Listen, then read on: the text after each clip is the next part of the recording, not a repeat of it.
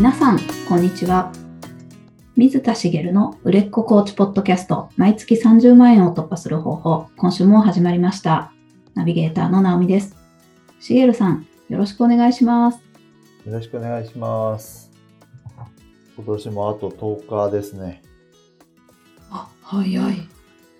早いですね。本当ですね。あっという間に今年1年もまああの通常には戻らない1年でしたけど、うん今年。も終わりますね。本当ですね。今年はまあ世間的にもね、まあコロナは引き続きっていう感じですけど、うんオリンピックもあったりと、あのまあ変化の大きい1年だったかなと思いますけど、皆さんはどうだったんですかね？ねえ、どんな一年でしたかね。いろいろありましたね。うん。そうですね。で、あのー、1年の終わりなので、まあもうやられてる方もいるかと思うんですけど、1年を振り返っていただきたいなと思うんですよね。うんうん、で、まあ来年の目標の設定なんかもぜひしていただきたいなと思うんですけど、まあ振り返りに関しては過去でもお伝えしているので、えっと、まあさらっと、あの、こういう考えでやってね、みたいなところを復習したいなと思うんですけど、うん。あの、まあ、振り返りをするっていうと、えっと、まあ、今年あった、まあ、出来事とか、例えばビジネスの、その、まあ、ビジネス、まあ、コーチングでの、その、まあ、例えば売り上げとか、まだ起業されてない方だったら、コーチングでこんなことができたとか、こんなことができなかったとか、目標がこうだったけど、達成できなかったとかっていろいろあると思うんですよね。はい。で、えっと、それを、まあ、棚卸しして、振り返り、棚卸ししてもらいたいっていうことなんですけど、うん。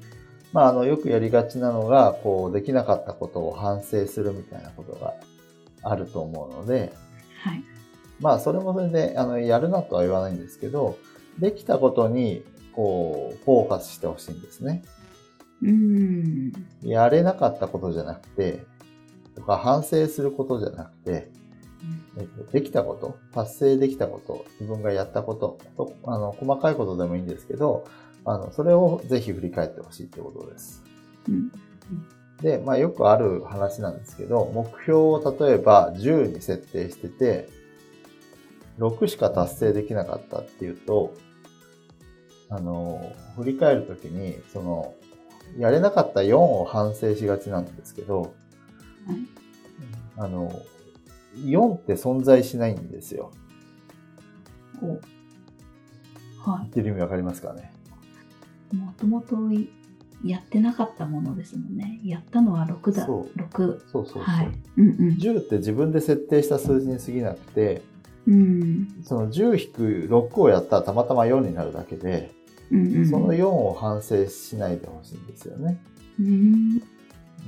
あの、まあ、目標のなので、こう、達成できたかどうか測れるものにしてもらうっていうのが大原則で、なので、こう数字で表現したんですけど、達成できなかった部分があるとすると、まあ達成しちゃった人はしちゃった人でいいんですけど、それでもできなかったことを追求しがちなんですけど、まあ、目標にまで届かなかった人が、届かなかった部分を、こう、まあ売上高かもしれないし、起業しようと思ったのに会社を辞められなかったかもしれないし、うんで。もそれっていうのは、あの、目標に対してであって、目標に対して振り返る必要はあるんですけど、10のうち6やったんだとしたら、6できてるわけですよね。これだけはできたっていうことをちゃんと確認して、えっ、と、それを自分で認めてあげる作業が必要なんです。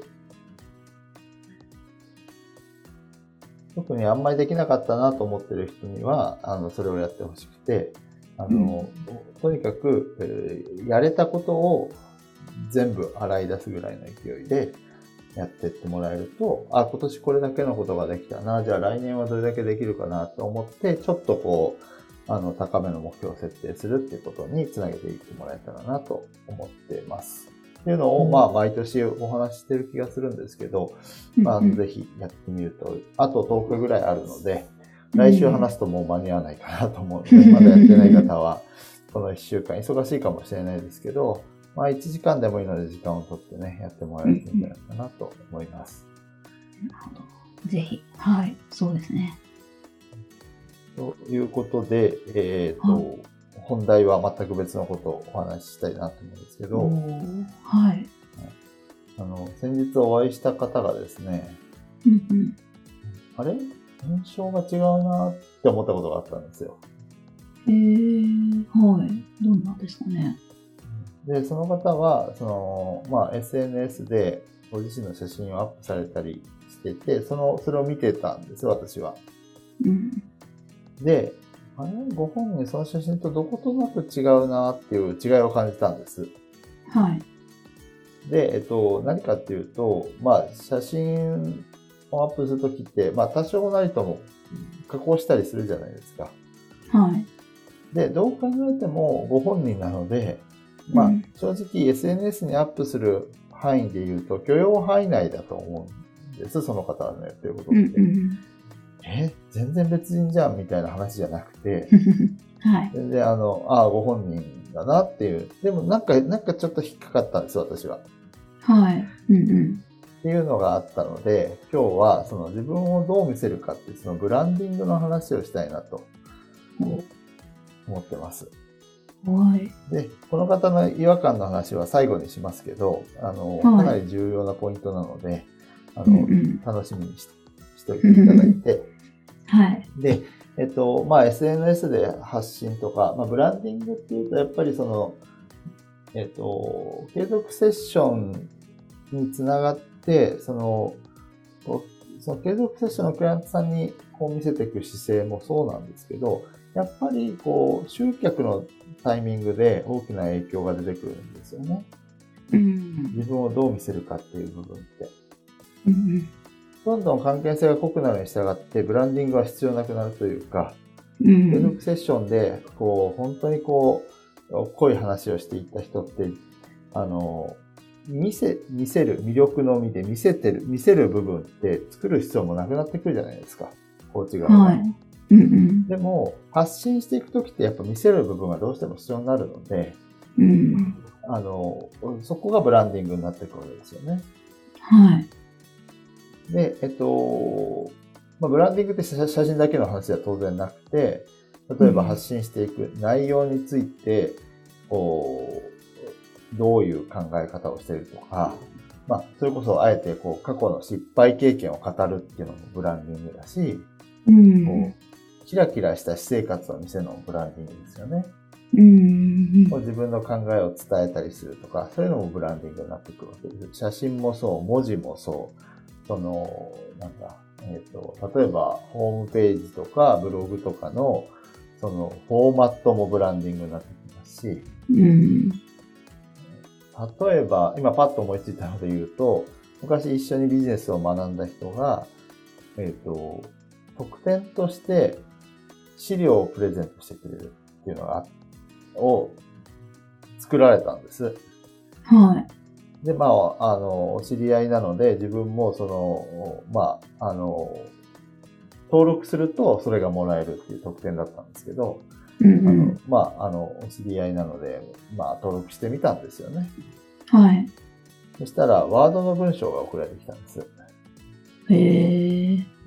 なんか、あれってなりません ちょっと。ワードで手打ちした感じがありありと出てて、こう、やっぱりこうビジネスをやる人としては、うん、この人アマチュアかなみたいに感じちゃうじゃないですか。そうですね。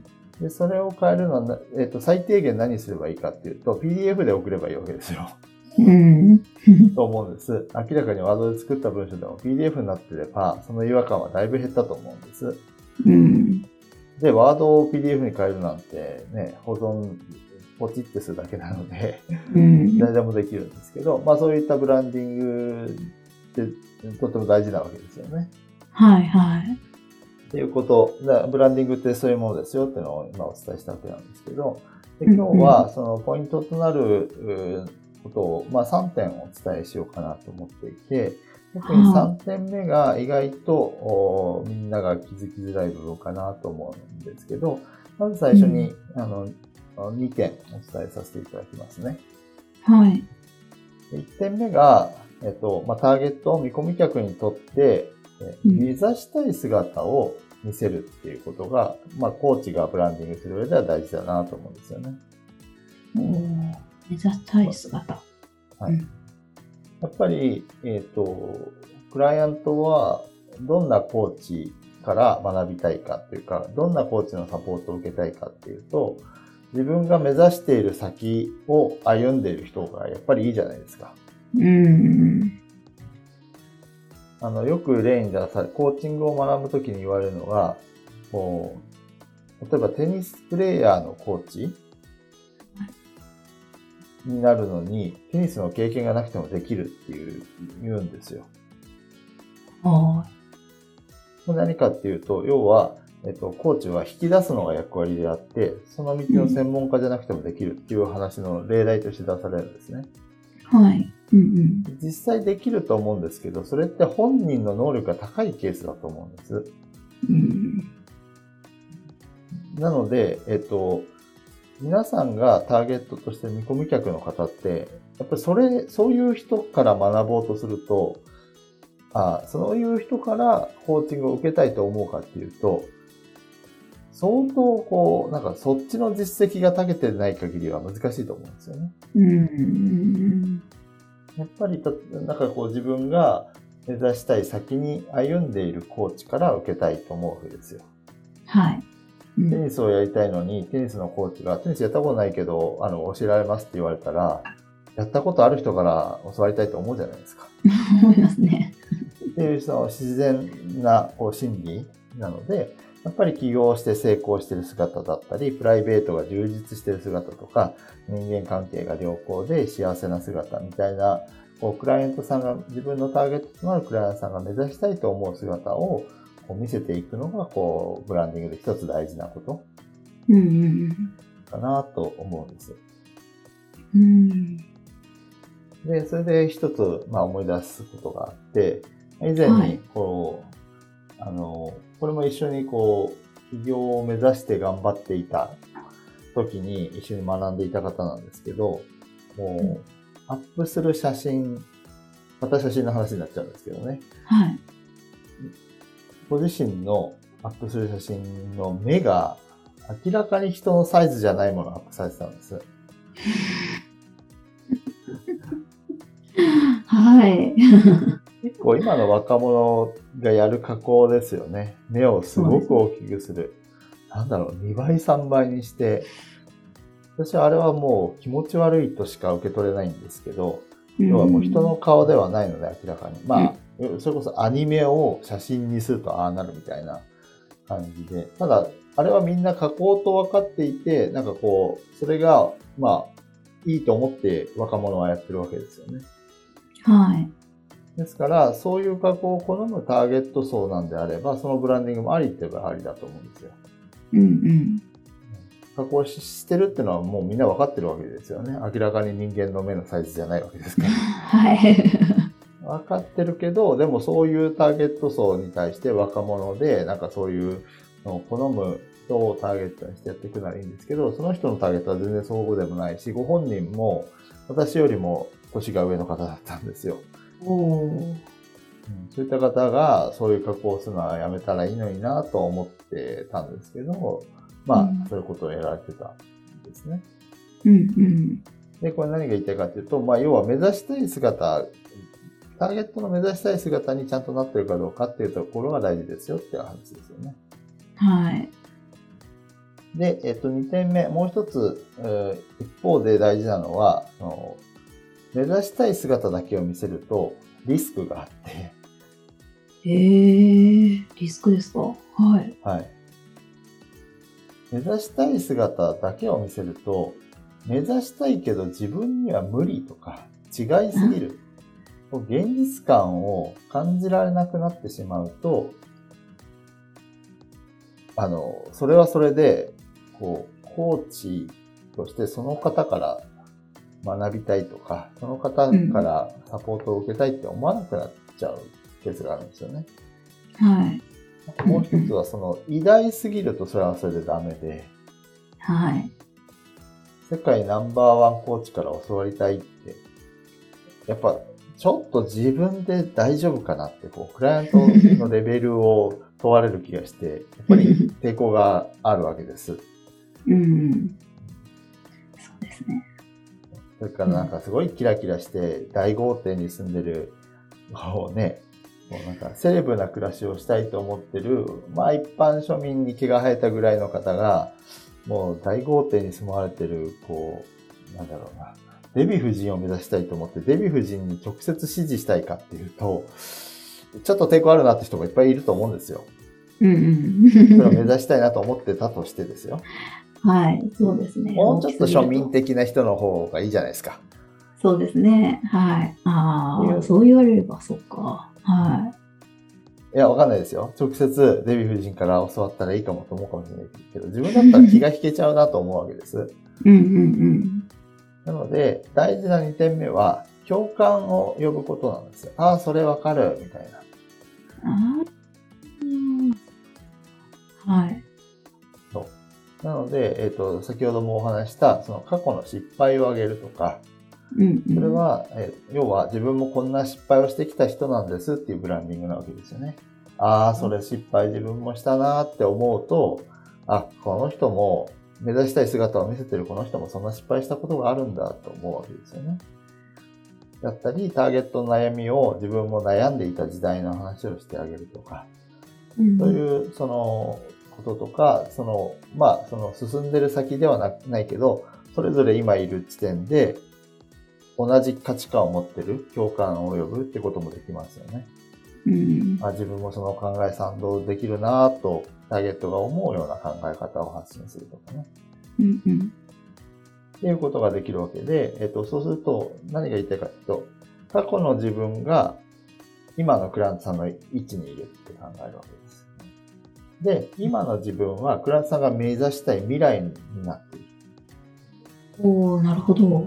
だからクライアントが歩みたい道を自分がちょっと先に行ってる人ですよ。つまり、うん自分とは違う道から来てはるか遠くにいる人じゃなくて、うん自分が歩んでる道の先に自分いる人なんだっていうのが分かってもらうブランディングをしたいわけです。ああ。そっかそっか。価値観も共感するところがあるわけだから同じ道なわけですよね。うんうんうん。だけど、ちょっと先に行ってるわけですよ、やっぱり。うんうん。目指したいなと思う存在で自分がある状態はい。うん。をブランディングで見せてあげるわけですよね。あ、本当ですね。もう、あれ当ですね然、あ。の、写真だけじゃないですよね。その、うんうん。文字で伝えるものだったり、まあ場合によっては動画や音声っていうこともあるんでしょうけど、まあ主にはやっぱり文字になるのかなと思うんですよね。そういうコーチの集客っていうと。うん。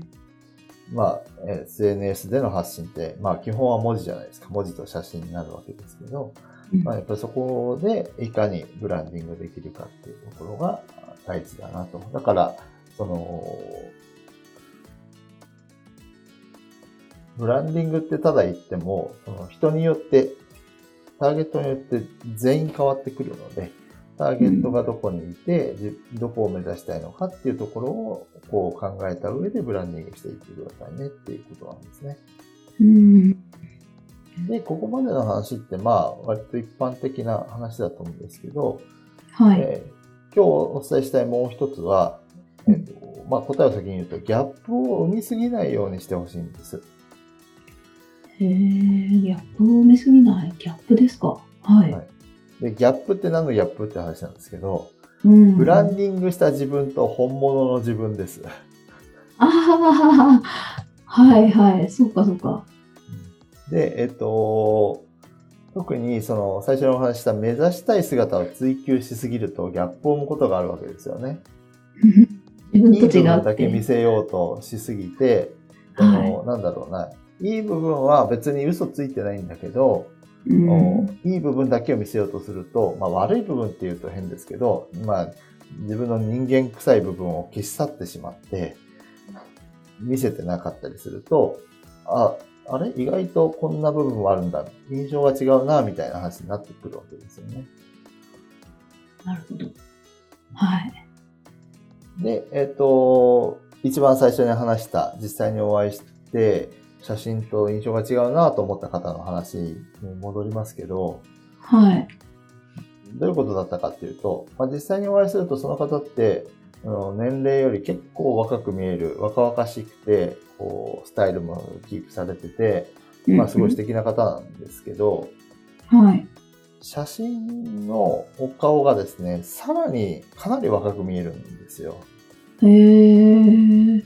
はい。で、あの、まあ、加工してるって言っても、ご本人にしか見えないから、えななんていうのかな、お肌がつるんとしてて、うんうん。あの、なんていうんですかね、すごく、そそれこそ、もう40代、まあ後半に差し掛かるぐらいの方なんですけど、30代前半ぐらいに見えるんじゃないかな、写真だけだと。ええ。あの、本当につるん、もともと、あの、お美しい方なんですけど、つるんとした表情で、なんていうのかな。あの、全くこう、あの、前、なんていうか、難しいですね。どう表現していいかわかんないですけど、まあ、ある意味、ちょっと人形みたいってあいうとあ、言い過ぎですけど、それぐらい、こう、綺麗、綺麗になってる感じの印象だったわけですね。で、はい。リアルで会うと、実際には、あの、若いんですけど、まあ、あれ？ちょっと、あの、思ったより年いってるみたいに感じてしまったわけなんです。うんうん。で、その方が、それで損してるか得してるかわからなくて、その方のブランディングが問題あるって言いたいんじゃなくて、うんこういうことをするとどういうことになるかっていうことだけお伝えします。その人の場合はそれでいいのかもしれないんですけど、そもそも年齢の話が関係なければ別に問題ないわけですから、それでいいんですけど、えっともし、こう、若く見られたいとすると、その方はもともと若く見えるのに、私の第一印象は意外と年いってたなっていうことになっちゃうわけです。逆の、逆のなんか、。逆はい、そういうのことですね印象になっちゃう。わけです。本本当は。年齢より若く見えるんですよ。うんうん。なのに、会った瞬間に感じたことは、あ、意外と年いってる。それは実年齢よりは若いんですけど、写真より年取ってるから。うんうんうん。これって、もったいないブランディングでもあるんですよね。はい。うんうん。なんでか。っていうと、コーチっていうのはリアルで会う仕事、あの、オンラインでもリアルで会うに含めますけど、ここでは。うんそういうお仕事なので、その実際に会った時の印象ってすごい大事で、うん。そこで、こう、マイナスになるブランディングはマイナスプロモーションになっちゃうんです。うわーわー会った時にマイナスに働いちゃってたら確かにマイナスブランディングですね。はい。よく見せすぎるとそういうことが起こるので、あの、今はたまたま分かりやすい例なので、あの、お顔の話をしましたけど、コーチは基本お顔ではないと思うので、あのその方も別の職業の話ですし、全然関係ないんですけど、あの、だからその方のブランディングがまずいって言ってるわけではなくて、コーチがこういうことをやるとネガティブに働く可能性があるよっていうのをお伝えしたいんですけど、そのこういうことっていうのは、うん。SNS 上で発信するときによく見せすぎると、うんかえって悪い結果をもたらすことがあるということなんですね。ああ、はい。そっか。うん。なので、あの、もちろん目指したい姿は見せていくんですけど、うん。そこは、その、等身大の自分の範囲で見せていくってことですね。うんうんうん。で、会った時に、あれ？って思われないようにしておく。なぜかっていうと、会う時って例えば、セミナーをやったり、お茶会やったりしてもいいし、体験セッションでもいいし、要はこれから継続セッションを、こう、契約してほしい、提案をする場面が来る段階で、元の位置より下がった印象で、を持たれるっていうのは、いいこと何にもないんですよね。うん。なので、ブランディング、SNS 上でのブランディングで自分を上げすぎるのはやめてください。あくまでも等身大の自分で、えーその中で、えー当然、その、一歩先、二歩先を歩んでるわけですから、クライアントさんからすれば。はい。その姿を見せていくってことを心がけてほしいなと思う。うん。なるほどで、この話をするとですね、な。はい。じゃあ、会った時によ、よく見られればいいんじゃないって思うじゃないですか。うんうん。ちょっとそうですよね。会った時に好印象になるようなってちょっと意識しますね。で、しようとするとおかしなことが起こるんです。え？ー、会った時の好印象。あれ？この人意外と、あ、思ってた以上に素敵な人かも。で、その雰囲気で見せるのはいいんですけど、うん。そう思われるってことは、SNS のブランディング失敗してますよね。ちょっと悪く見えてるってことか。そう。わざと悪く見せてることになるんで、その人はたまたまたどり着いてるけど、うんうん。あなたのところにたどり着く数が明らかに減ってるはずなんですよ。あーあー、本当ですね。そっかそっか。だから悪く見せて、あの、当日の印象を良くするのはおかしな話なので、そうではなくて、要は、その、興味を持って来てくれる人なわけですから、その興味の延長にリアルであっても、それを抱いたままにさせてあげればいいわけなので、うん。その等身大でいいわけですよね。うん。よく見せすぎるのもダメで、わざと悪く見せるのも当たり前ですけどダメで、うんやっぱブランディングのいい加減っていうのは難しいように感じるかもしれないですけど、あなたのありのままの自分を見せたときに、ちゃんと目指したい姿を見せつつ、そのターゲットとなるクライアント候補見込み客の方に、えっと、まあ、共感を呼ぶようなブランディングにしてくださいということですうね。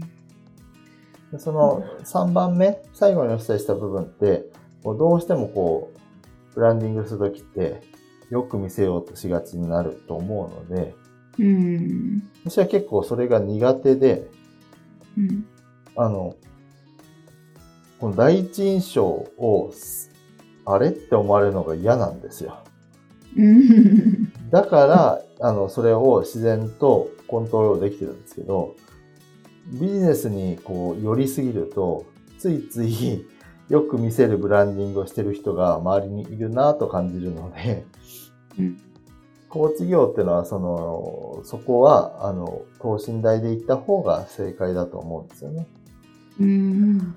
で、まあ、ブランディングの参考の一つになってもらえたらいいんじゃないかなと思って今日お話ししました。確かに。よく見せていて、結局マイナスブランディングしてたら、もう元も子もないっていう感じですね。そうですね。その、は いその日の印象が下がった人と契約したいかって、したくないじゃないですか。うんうんあ、この人いいかもと思って行ってみたら、んちょっと、あれ？と思った、思って、そっから盛り返すのって大変なんですよ。言われてみれば本当ですね。それ可能性をだいぶ、うん、第一印象で、うん、潰しちゃう。はい。特に集客に苦戦すると、最初は上げたくなっちゃうんで、うん。うん、あの、気持ちはわかるんですけど、やりすぎたらダメですよ。多少はいいと思うんですよね。許容範囲内で、うんあの、気づかれないぐらいにちょっとよく見せるのはいいと思うんですけど、うんそこのさじ加減を気をつけましょうというお話です。そうですね。これも見直していただいて。